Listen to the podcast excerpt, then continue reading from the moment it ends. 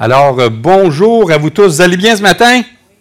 Oui, hein, c'est-tu agréable assez d'avoir des. et d'entendre ces témoignages comme on vient de les entendre, et voir ce cheminement-là qui amène toujours, quels que soient les gens, lorsqu'ils se convertissent, vous remarquerez ça, ça les amène toujours tôt ou tard au pied de la croix. C'est vraiment merveilleux de voir comment Dieu peut travailler dans la vie des personnes d'une manière euh, parfois différente, effectivement. Et c'est pour ça que ce matin, ben, je dis ce matin, cette semaine, lorsque j'ai reçu euh, les, euh, les témoignages, euh, j'ai eu le privilège quand même de les lire avant. Donc, j'avais commencé à, faire un petit message, et là, je me suis dit un peu, Benoît, wow, on arrête ça. Et je me suis dit, à la lumière de ce que j'avais lu, je pense que je vais, réutiliser une bonne partie de ce qui a été dit pour faire un rappel et même aller un petit peu plus loin dans la réflexion que j'aimerais qu'on fasse tous ensemble ce matin. Donc, euh, de bâtir, dans le fond, le message que je désire vous apporter, mais à partir, en bonne partie aussi, de ce qui a été dit. Et déjà en partant, moi, je trouve qu'il était intéressant de noter que, vu de l'extérieur, quelqu'un qui, qui a une certaine connaissance de la religion, on va dire ça comme ça, vu de l'extérieur, je pense que quelqu'un pourrait dire que les deux ont grandi, dans ce que les gens pourraient appeler la religion qu'on appelle le christianisme. Vous savez, quand on regarde dans Wikipédia, dans les dictionnaires, le christianisme, ça se décline sous différentes formes, mais sans doute que les gens pourraient dire, ah, ça, ça doit être certainement deux chrétiens. Marc nous a dit qu'il était né dans une famille catholique et que lui, il a été baptisé. Bon, ce n'était pas dans le ventre de sa mère, par exemple, de ce que j'ai compris, là. Il avait été bébé. On peut dire ça, Marc, bébé avait été baptisé. Et bon, c'est une famille catholique, mais pas croyante, mais pas pratiquante tant que ça. Bon, dans le fond, c'est à peu près comme la majorité des gens, quand, en tout cas, du moins, il y a un certain nombre d'années. Étienne, lui, il nous dit qu'il a grandi dans une famille chrétienne, et en plus, il a grandi à l'ACCM ici, depuis qu'il est tout petit. Quand on le regarde, on peut se demander, as-tu déjà été petit? D'ailleurs, le baptistère, euh, on nous disait, on se disait tantôt, quand on l'a fait faire, il me semble qu'on avait pris quelqu'un de grand. Mais ça a bien été, ça a bien été, c'est pas gagné la tête, ça a très, très bien été. Donc, mais depuis qu'il est tout petit ici, et même Stéphane nous a dit qu'il était dans le ventre de sa mère la première fois, bon, l'influence que ça a eu, on ne le sait pas tout à fait, mais ne serait-ce que d'entendre la parole de Dieu dans le ventre de sa mère, ça l'a peut-être fait même vibrer un peu. On ne sait pas. En tout cas, ça appartient à Dieu, ces choses-là. Mais chose certaine, c'est qu'il a grandi quand même en attendant vraiment parler du Seigneur, en développant certaines valeurs aussi, comme il nous l'a partagé. Mais un premier constat que j'aimerais faire, c'est que, à la lumière de leur témoignage, il me semble évident que les deux ont réalisé que ça, là, ça ne les avait pas comblés. C'est comme si le volet religieux en tant que tel ne les avait pas comblés. Marc, à au moins quatre reprises, a dit qu'il cherchait. Il va dire, j'ai toujours cherché ma place. Il va répéter, mais je cherchais encore. Et à nouveau, je cherchais vraiment. Et finalement, et je me demande même si je savais ce que je cherchais. Ça, c'est ce que j'appelle chercher. Je vais vous confesser une petite chose. Lorsque j'ai lu le témoignage de Marc et que je l'ai terminé, il y a quelque chose qui m'est venu à l'esprit. Ça m'a rappelé vraiment un vieux chant. Et là, je recule dans le temps, dans les années 60. Bon, sans doute que moi, il m'a été rappelé par mes frères, mes sœurs qui sont plus vieux. Moi, je suis le bébé. Mais un vieux chant et j'ai fouillé un petit peu et j'ai réussi à le retrouver, ce chant-là. Et ce qu'on va faire ce matin, on va se reculer dans le temps. Étienne, je sais que tu fais beaucoup de musique, je sais tout ça. Je sais que c'est merveilleux, mais là, il faut accepter qu'on est dans les années 60. On est un peu plus yéyé. On est un peu plus euh, le son différent. Et ce qu'on va faire, on va écouter un petit bout d'un chant qui a été fait par un groupe qui s'appelait à l'époque les Lutins une grande recherche. Oups, y en a-tu qui connaissent les lutins? Hein? Ben voyons donc! Bon, ben là, je vous dis tout de suite. on va faire un test. On va essayer avec Billy de faire partir le chant. On ne l'écoutera pas jusqu'au bout. Et après, portez attention. Bon, la musique, c'est une chose. Essayez d'écouter les paroles. On va écouter à peu près les deux premiers euh, couplets avec les refrains. Après ça, je vais faire un signe. On arrête ça là. On va revenir un peu plus sérieux. Mais prenez le temps de bien écouter quand même ces paroles-là du groupe Les Lutins vers la fin des années 60. Billy?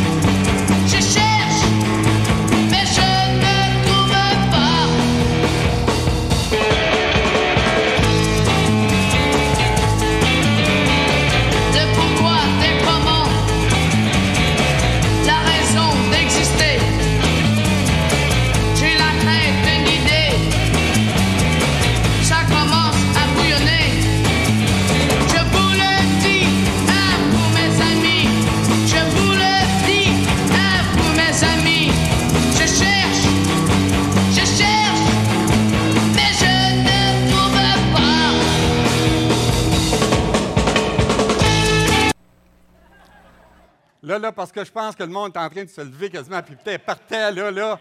Il y a des gens, je disais sur vos lèvres, vous connaissiez ça? Bien, vous êtes plus vieux que moi, ça doit être ça. Bon. OK. Écoutez bien, là, on est à la fin des années 60, et ce groupe-là dit dans les paroles les origines de l'univers, le destin de notre Terre, la solution des équations, la clé de tous mes problèmes. Je vous le dis, je cherche, mais je ne trouve pas la réponse des pourquoi, des comment, la raison d'exister. J'ai la tête pleine d'idées. Et ça commence même à bouillonner, mais il cherche, il ne trouve pas. Et plus loin, il va, même dire Qu'est-ce qui nous force à faire le mal? Hey Moi, je ne me souviens même pas de ces paroles-là. Pensez-y. Mais c'est des paroles quand même qui ont du sens dans le. Quelqu'un qui cherche.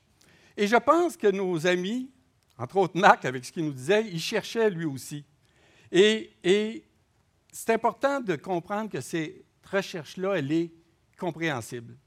Elle est compréhensible parce qu'on se pose tous des questions, que ce soit des questions existentielles, qu'est-ce que je fais ici-bas sur la terre, à quoi ça sert d'être ici-bas sur la, terre, et ainsi de suite. Étienne, lui, de son côté, ben, il ne cherchait pas tout à fait de la même manière. Étienne, lui, a grandi en, en entendant les enseignements de la Bible. Mais il savait une chose, il savait qu'il avait besoin de changer. Il était, comme il dit, coléreux. Il avait peut-être d'autres défauts aussi, ça, il faudrait demander à ses parents. Mais il voyait très bien qu'il avait besoin de changer. Mais heureusement, il était intéressé par les histoires et les activités, et surtout de vouloir mieux connaître l'Évangile. Mais où chercher? Où est-ce que Marc pouvait chercher? Où est-ce qu'Étienne pouvait chercher? Parce qu'on peut chercher à beaucoup d'endroits.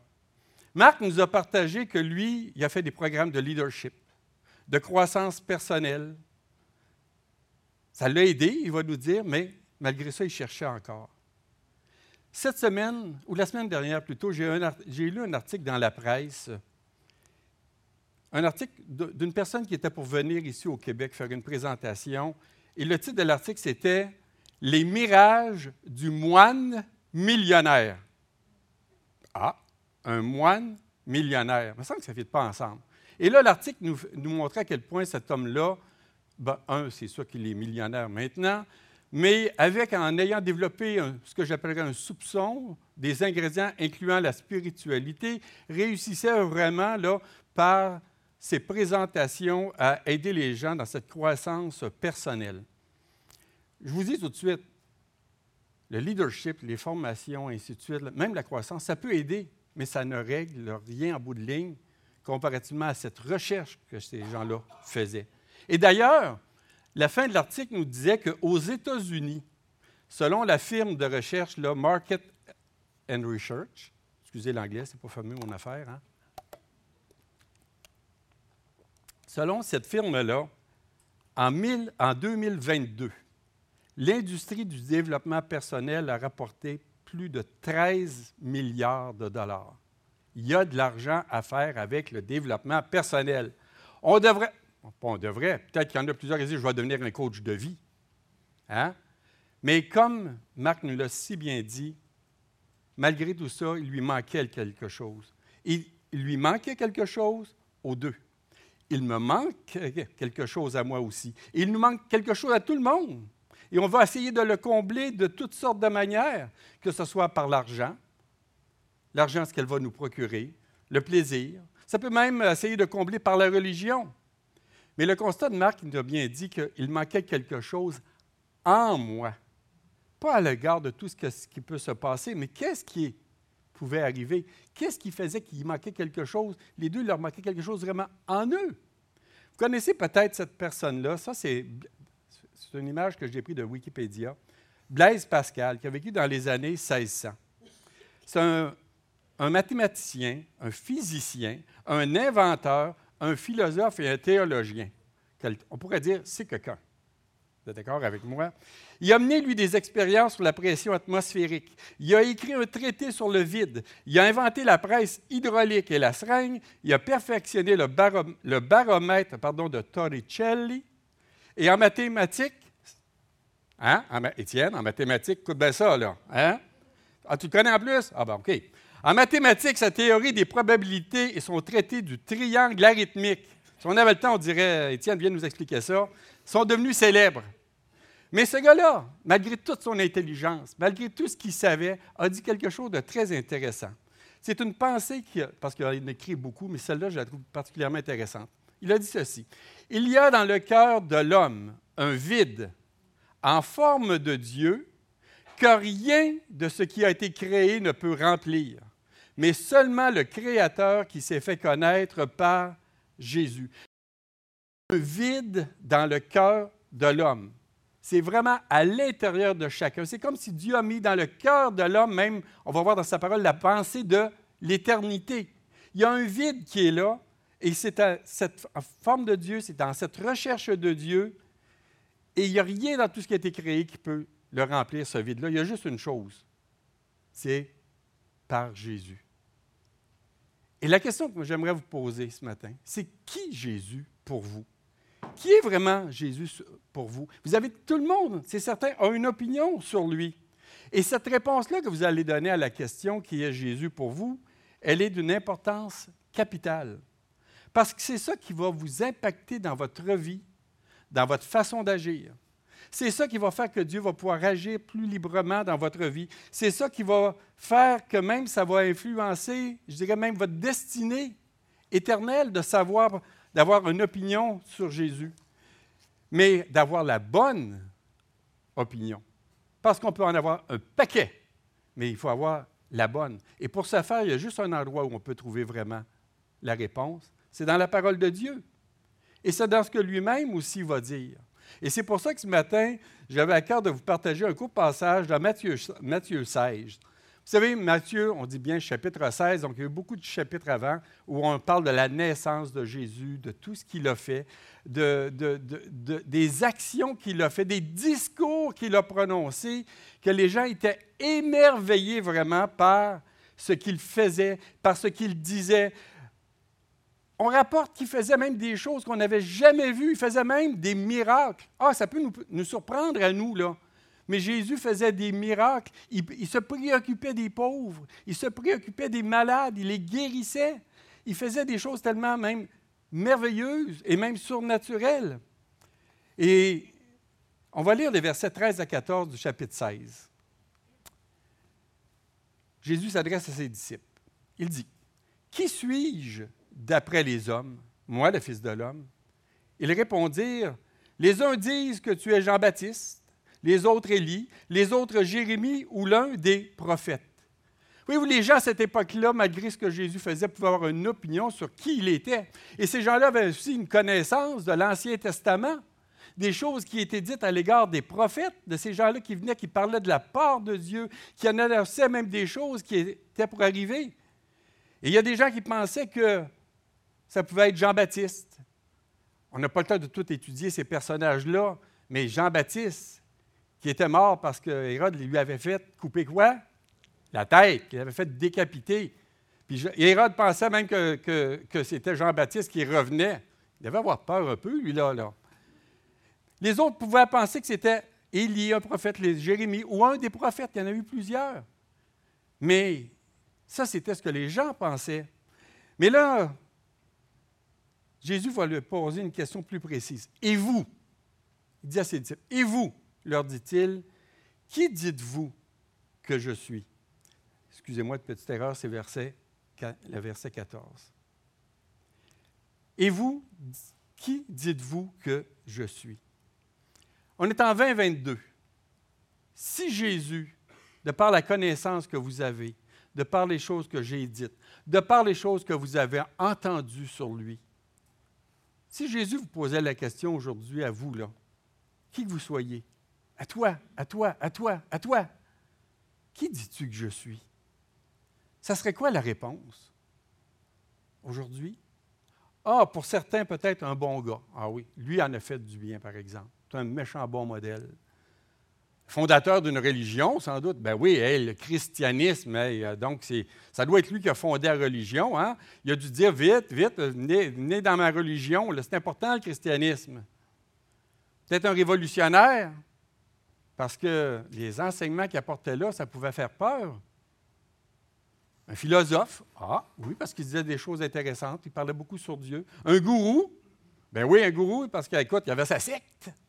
Il y avait ses disciples qui le suivaient. Puis après ça, il y a eu les chrétiens. Ou encore, Jésus. C'est même pas vrai, ça. Il n'a jamais existé, Jésus.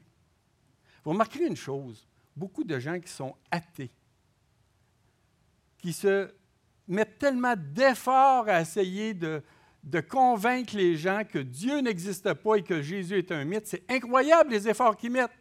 Mais pourquoi mettre tout ça? Pourquoi mettre tant d'efforts? Si tu n'y crois pas? De toute façon, laisse les gens tranquilles. Non. On veut s'attaquer. On veut essayer de s'en prendre puis dire non, non, si tu crois ça, wow, ça ne marche pas ton affaire. Vous savez pourquoi? C'est parce que Jésus, aussi bien dans le temps qu'aujourd'hui, c'est un personnage, c'est une personne qui a dérangé. À l'époque, il a dérangé vraiment les chefs religieux. Il a dérangé les philosophes de son temps. Il a dérangé même les autorités romaines, et ainsi de suite, par ce qu'il disait et par ce qu'il faisait. Jésus est un personnage qui dérange. Mais qui est-il vraiment? Et vous, leur dit-il, qui dites-vous que je suis? Et là, Pierre, Pierre va répondre quelque chose de tout simplement incroyable. Il va répondre, tu es le Christ, le Fils du Dieu vivant. Wow! Parce que même pour les disciples qui l'avaient vu aller, là, c'est toute une déclaration. Il faut se ramener à cette époque-là. Tu es le Christ, tu es le Messie, annoncé dans l'Ancien Testament, c'est la même chose, c'est la même, euh, même origine. Tu es le Messie qui devait venir, le Fils du Dieu vivant. Celui qui avait été annoncé des siècles et des siècles auparavant, il était là. Il prouvait que c'était lui comment? Par tout ce qu'il faisait, tout ce qu'il disait, les miracles qu'il faisait, parce que ça devait être un indice comme quoi c'était vraiment lui. C'est lui qui avait été annoncé et qui était là et qui avait une des missions les plus importantes. Et Pierre, de répondre, Tu es le Christ, le Fils du Dieu vivant, Jésus va lui dire, ce que tu viens de dire là, sois sûr que ça ne vient pas juste de ta chair, c'est parce que c'est le Père qui te le dit. Parce que juste dans la chair, c'est difficile de penser c'est ça. Mais Pierre le dit, il l'a vraiment déclaré. On voit un peu plus loin que malheureusement, il s'est peut-être un peu enorgueilli parce qu'après, il est allé dire quelque chose à l'égard de la mission de Jésus. Lorsque Jésus a parlé qu'il fallait qu'il souffre, qu'il soit mis à mort, puis qu'il ressuscite, ça, là, Pierre dit Wow, on arrête ça. Non, non, tu ne feras pas ça. Et là, Jésus l'a repris. Attention de s'enorgueillir quand Dieu nous montre des choses. Mais Marc et Étienne ont dû, à la lecture vraiment aussi de la Bible, découvrir qui était vraiment Jésus. Et qu'est-ce que vraiment Jésus avait fait? C'était quoi vraiment sa mission? Et c'est dans la parole de Dieu, c'est dans les évangiles, entre autres, qu'on retrouve ces réponses-là. Et Marc a dit, j'ai compris que j'avais besoin du Seigneur Jésus dans ma vie pour être sauvé de mes péchés. J'avais besoin. Oups! Voyez-vous une première étape? Quand on découvre vraiment qui est Jésus, on réalise qu'on a besoin de lui dans notre vie. Mais pas pour rien. Il dit pour être sauvé de mes péchés. Donc, de premièrement réaliser qu'on est un quoi? Un pécheur. Étienne le dit. Ah, il, s'est promené sur le type de péché un peu, là. On voyait très bien qu'il n'a pas tué personne. Mais la question n'est pas de savoir si c'est un péché bien, bien, bien grave ou un petit péché, pardon. C'est tout simplement de dire que c'en est un, tout simplement. Et, vous savez, dans la parole de Dieu, on voit que partout dans la parole de Dieu, cette notion-là de péché, de pécheur, elle est importante. Et le péché, ça consiste tout simplement, on pourrait résumer en disant, en toute pensée dans la tête, paroles qui peuvent sortir, ou des actes non conformes à la sainteté et à la perfection de Dieu. Parce que la parole nous montre que Dieu est un Dieu qu'on dit, qui dit trois fois saint, pur, sans tache. Et vous, comme moi, quand on se regarde, on n'est pas comme ça. Et c'est pour ça qu'Étienne nous a cité un beau verset que je vous présente à l'écran, qui nous a dit Tous ont péché et sont privés de la gloire de Dieu. Tous. Il n'y a personne dans la salle ici ou sur YouTube qui peut dire Moi, je ne suis pas un pécheur. Ah, il y en a peut-être qui vont penser qu'ils sont un petit pécheur. Hein? Ça, ça, ça nous flatte un peu l'ego. Mais dans la Bible, il n'y a pas de petits et de gros pécheurs. Il y a des pécheurs, tout simplement. Et c'est pour ça que ce verset-là est si important, parce que tous ont péché. C'est clair. Mais ça a une conséquence. Vous comme moi, ayant péché, ça amène que devant Dieu, on n'est pas pur du tout. Et à cause de ça, la Bible est très claire aussi qui nous dit qu'à cause de ça, on est privé de la gloire de Dieu. Privé de pouvoir être en sa présence, privé de pouvoir goûter à la merveilleuse présence de Dieu, privé de pouvoir participer à toutes ces promesses qu'il donne à ceux qui lui appartiennent à cause du péché. Et si vous posez la question, ben voyons, les gens sont ici pécheurs que ça, moi je vous invite juste à regarder ce qui se passe sur la planète. Ce qui se passe sur la planète. Ah, c'est facile de jeter la pierre à toutes les autres, hein, mais regardez la crise climatique. Qui est responsable de la crise climatique? Ce n'est pas. C'est pas Dieu. C'est les êtres humains de par leur attitude. Regardez les guerres qui se passent partout sur la planète. Comment ça? C'est le cœur humain encore qui est là. Regardez, bon, on n'est pas en guerre ici au Québec, mais regardez les conflits qu'il peut y avoir. Combien il y a de conflits dans les couples? Combien de conflits dans les familles? Et ainsi de suite. Donc, voyez-vous, ça nous montre que vraiment, on est dans une situation où le péché a entraîné des, j'appellerais ça des catastrophes. Hier, il y avait une chronique dans, le, dans la presse de Stéphane Laporte. Vous savez, Stéphane Laporte, plusieurs le connaissent, il s'agit d'un concepteur, d'un réalisateur, d'un producteur. Celui, entre autres, qui a fait des bye-bye, mais il, fait aussi une chronique dans, la presse. Et il parlait cette semaine euh, de la déclaration hier de Joe Biden, qu'il a fait cette semaine relativement aux menaces nucléaires, puis à la possibilité de vivre l'Armageddon, en faisant une référence à l'Apocalypse. Et, puis là, là, il parle un peu de comment les gens prennent ça à la légère. Ben non, on a bien d'autres choses à s'occuper que des menaces nucléaires. Et c'est comme lui s'il disait, ça fait n'importe Hey, réveillez-vous, c'est sérieux ce qui se passe. Et pourtant, à la fin de son article, il dit ceci. Il dit Sur ce, joyeuse action de grâce quand même. Il y a tant de choses pour lesquelles nous devons être reconnaissants. Pensez-y quand même. Il y a tant de choses pour lesquelles nous devons être reconnaissants. Tout ce que la terre nous donne, à nous de le protéger. Conscience. Comment ça va? Conscience de la responsabilité qu'on devrait avoir. Mais moi, j'ajouterais conscience que malheureusement, le cœur de l'homme il est tellement tortueux. C'est ce que la Bible nous dit, que le cœur de l'homme, il est tortueux. Il veut se détourner tout le temps. Il veut se détourner du plan que Dieu a pour l'homme. Et il veut être indépendant même, je dirais, de Dieu. Et j'ajouterais aussi une autre chose que j'ai vue, parce que quand on parle de Dieu, on parle beaucoup de religion. Hier, dans le journal de Montréal, il y avait, on, on soulignait que Vladimir Poutine a célébré son 70e anniversaire. 70e anniversaire. Et à l'occasion, il y a eu une pluie d'éloges des responsables russes et le patriarche orthodoxe allant jusqu'à voir en lui un cadeau de Dieu. Il dit, Dieu vous a placé au pouvoir pour que vous puissiez effectuer une mission d'une importance particulière et d'une grande responsabilité pour le sort du pays et son peuple. C'est enthousiasmé le patriarche Kirill, appelant à des prières pour la santé du président. Vous savez, moi, là, les autorités, la Bible est claire, on doit les respecter, puis on doit prier pour eux autres. Bon, leur santé, c'est une chose, mais qu'ils connaissent le Seigneur, ça, c'est bien plus important. C'est ce qu'on fait souvent aussi ici à la CCM. On veut vraiment prier pour nos autorités aussi. Mais voyez-vous à quel point, où vous vivez, dépendamment de ce qui se passe, tout, le monde devrait faire le même constat. À quel point, à cause du péché, la situation dans laquelle on est, c'est là, que ça, c'est là que ça nous a placés. Et comme on l'a souligné, tous ont péché, ils sont privés de la gloire de Dieu.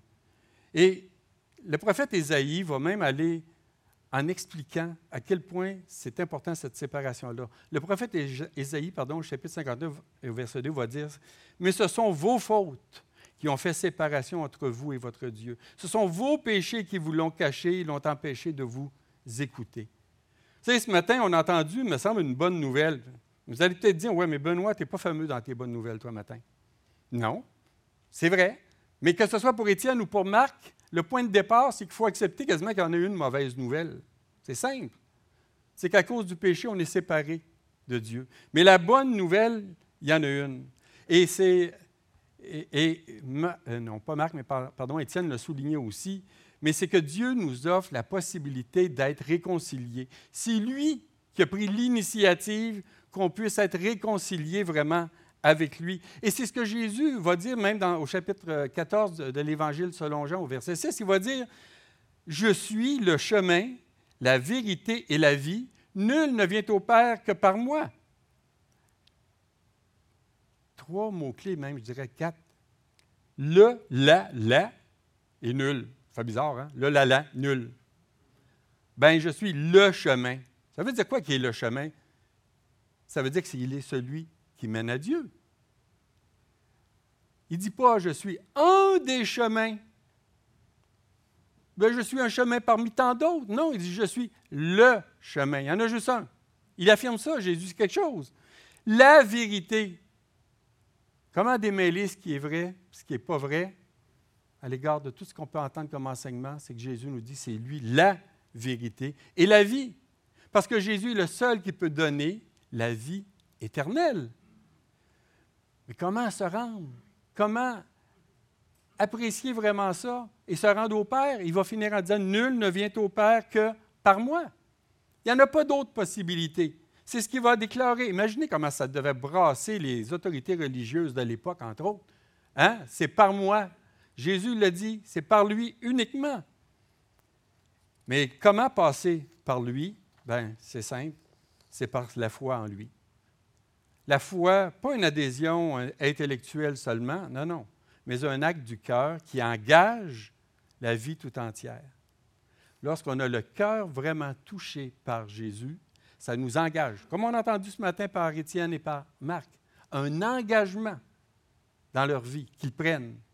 Et ça, c'est un geste de confiance, c'est un geste d'obéissance. La foi en Jésus, ça concerne aussi bien sa personne, dans qui il est vraiment, qui dites-vous que je suis?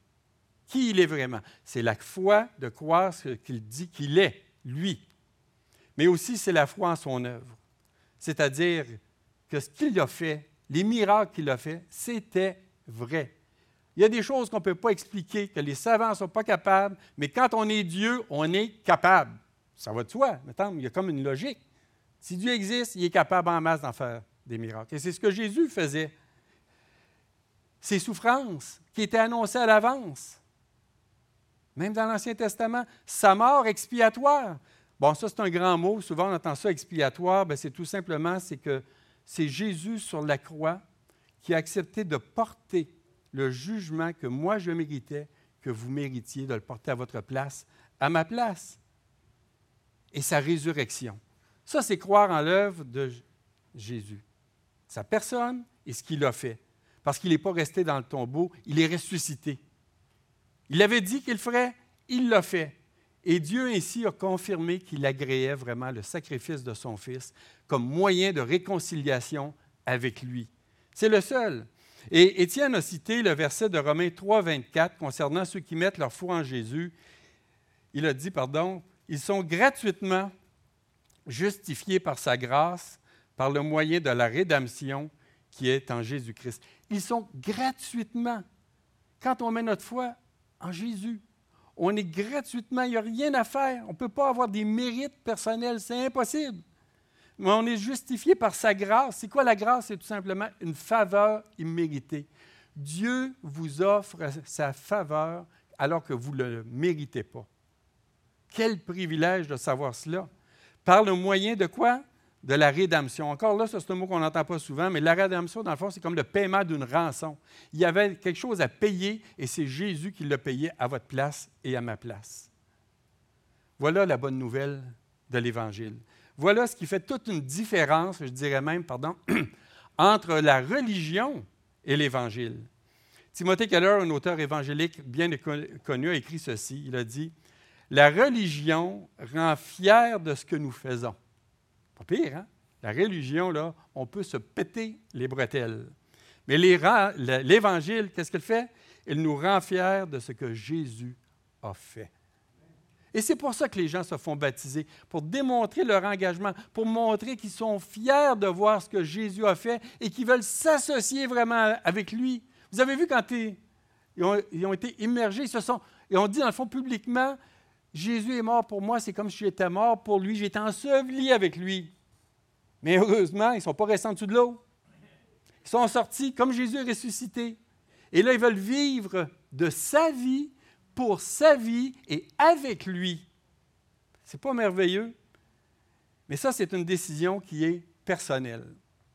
Ce matin, au travers de ce que vous avez entendu des témoignages, de ce que j'ai dit, de ce que les chants ont pu apporter aussi, parce que merci pour les beaux chants aussi qu'on a, entendus, qu'on a pu lire, c'est une décision qui est personnelle. Et comment vous allez répondre, vous, maintenant, à l'amour de Dieu? Parce qu'il n'y a pas de plus grand amour que de donner sa vie pour ceux qu'on aime. Et Jésus, ce qu'il a fait, il a donné sa vie parce qu'il vous aimait. Dieu est un Dieu qu'on dit d'amour. Il l'a prouvé en ce que son propre Fils est venu pour mourir sur la croix pour vous. Mais Dieu est aussi un Dieu qui est saint et qui est juste. Il vous donne le moyen, le moyen facile pour vous d'être sauvé, d'être racheté, mais en même temps, comme il est saint et juste, lorsqu'on va paraître devant lui, on doit tous paraître. Si on le refuse, ben, il faut en subir les conséquences. Il nous laisse libres de nos actes, de nos choix, mais devant nos actes, nos choix, il y a des conséquences. C'est toujours ça dans la vie. C'est la même chose avec Dieu. Il nous donne tout ce qu'il faut pour être heureux. Les gens préfèrent d'être malheureux. Il nous donne ce qu'il faut pour être réconciliés. Les gens préfèrent le refuser. Ben, après ça, il ne faut pas se surprendre qu'il demeure séparé de Dieu pour l'éternité. Bien, ce matin, c'est notre prière qu'au travers de ce que vous entendiez, vous puissiez vraiment réaliser votre besoin. C'est important, comme, Marc le dit, réaliser que vous avez besoin vous-même aussi d'être sauvé, d'avoir un sauveur, de réaliser votre incapacité par vous-même à vous sauver. C'est impossible. Et de saisir vraiment l'invitation de Jésus pour vous, l'invitation qu'il vous fait d'accepter ce beau cadeau gratuit qu'il vous offre à cause de ce qu'il a fait pour vous. Et vous savez, l'ignorer, c'est le rejeter.